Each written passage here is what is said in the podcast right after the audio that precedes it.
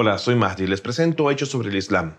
Mensaje que es traído a todos ustedes por fatimatv.es. ¿Por qué hay tantas sectas y denominaciones dentro de la religión del Islam?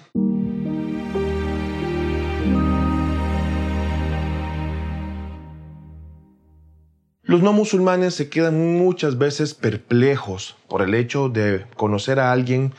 que sea musulmán y que se cataloga a sí mismo como musulmán sunita o musulmán chiita o musulmán sufi o musulmán salafi o musulmán diobandí, así como posiblemente también pueda describirse a sí mismo como musulmán hanafi, shafi, hanbali o musulmán jafari, zaidi o ismaeli.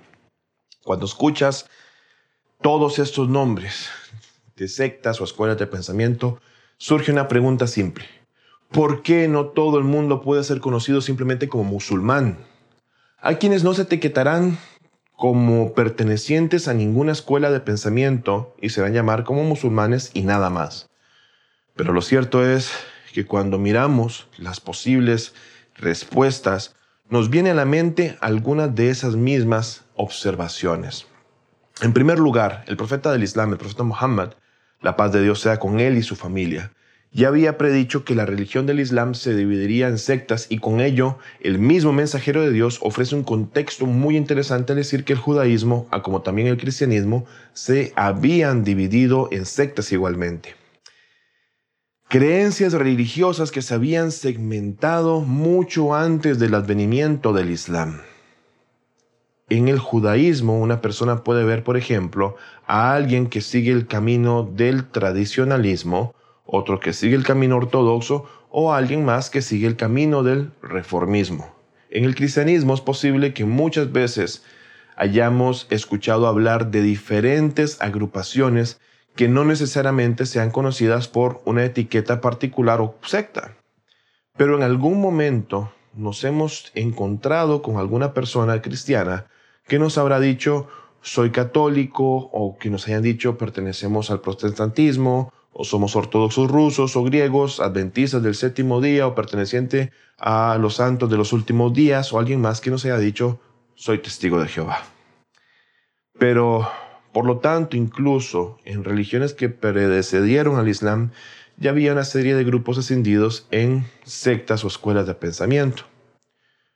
Uno no puede simplemente señalar a la religión del Islam y decir, mírense ustedes los musulmanes, pertenecen a una religión que está dividida en tantas escuelas de pensamiento o sectas, puesto que como hemos visto, hay religiones anteriores al Islam que han pasado por este fenómeno e incluso no podemos encontrar casi en cualquier ideología el hecho de que haya nacido en un periodo particular de la historia diferentes nominaciones hay quienes pueden seguir una perspectiva particular sobre el secularismo o, por ejemplo, el feminismo, y que en actualidad son resultado de una visión diferente a la del fundador o fundadora de ese pensamiento. En el segundo nivel, naturalmente, cuando hay diferentes opiniones que se postulan con respecto a lo que quiso decir el profeta del Islam, Muhammad, la paz de Dios sea con él y su familia, existen posibilidades de que las personas entren en diferentes agrupaciones. La humanidad puede dividirse en diferentes grupos por variedad de razones, a veces unas egoístas, otras desinteresadas, a veces sinceras, en otras ocasiones poco sinceras, y por lo tanto, después de que el profeta del Islam falleciera, hubieron quienes buscaban el poder del mundo, otros buscaban una dicha celestial, y hay otros que prefirieron interpretaciones a las cuales pudiesen adaptarse a un camino casi tribal en particular, y hubieron quienes también fueron sinceros como para buscar una interpretación que pudiese ser diferente a la propia. En ese nivel, en el segundo nivel, tienes el hecho de que diferentes personas tenían variedad de, de opiniones, diferentes modos de entender cuál fue el mensaje profético. De la misma manera, que la gente tenía una opinión diferente sobre las formas en las que Moisés pudo haber tenido un criterio en algo muy particular o el mismo Jesús pudo haberlo tenido sobre esa misma opinión que, tenían, que tuviesen los anteriores profetas, a como ocurrió también con el profeta Muhammad. En el tercer nivel, y seamos muy francos sobre esto, Vivimos en una época, 1400 años después de la muerte del profeta Muhammad, la paz de Dios sea con él y su familia. 1400 años después en la que hay un gran chance de que exista una elevada posibilidad de que cuanto más lejos esté del periodo de revelación, haya más margen para más interpretaciones o exista en verdad más margen para ideas o criterios particulares que surgiese, surgiesen en eso gente que hablase en nombre de la religión y hayan, per se, más probabilidades de quienes se adhieran a esos grupos de personas especialmente si su mensaje en particular hiciera ecos en sus mentes y en sus corazones. De ahí, por lo tanto, pueden surgir gentes o grupos, a como han surgido a lo largo de la historia, quienes les puede dar un nombre de una denominación en particular, pero que en su esencia se remontan a otro grupo o escuela en particular con un pasado histórico clave.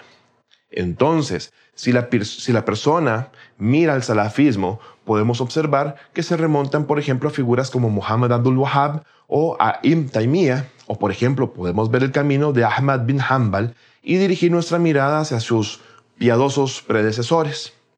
Si una persona puede, en ese caso, mirar a escuelas de pensamiento de la misma forma como venimos discutiendo, por ejemplo, a los sufíes, aún podemos encontrar un retorno en el tiempo pasado y remontarnos a una figura académica en particular que a su vez regresa al camino del profeta Muhammad, la paz sea con él y su familia. Con esto no estoy diciendo que uno esté mal o que el otro sea quien tenga la razón, más bien que estamos tratando de mostrar es que a medida de que una persona se encuentre más lejos en el tiempo y el espacio del origen de la revelación, puede atribuirse a sí misma como la relación con el mensaje original o aferrarse a alguna agrupación en particular que se atribuya ser el nexo de dicha revelación. En muchos casos es de esperar que esas escuelas de pensamiento sean sinceras, a su manera. Y en última instancia, todas esas escuelas o sectas deberán tomar asiento en la misma mesa de debate para tener así una maravillosa oportunidad e iniciativa de diálogo intrarreligioso donde las personas pertenecientes a esas escuelas puedan unirse con sus diferentes opiniones y pensamientos particulares, ya sea en lo legal, lo teológico, y tratar así de encontrar denominadores comunes y que los hay en gran medida para poder dialogar. Denominadores comunes que, como ya dijimos, existen mucho más allá de todas aquellas diferencias que nos dividen entre sí. Definitivamente es un tema complejo, pero no me queda más que agradecer su atención a esta transmisión que semana a semana intentamos sea de provecho. No sin antes recordarles que pueden encontrar ese contenido y muchos otros más en las cuentas de Fátima TV en Spotify, iTunes, Google Podcast y sobre todo en SoundCloud también. Además, recuerden suscribirse a nuestro canal de YouTube, darnos like, activar la campanilla para así estar al día con todos estos encuentros. Hasta pronto.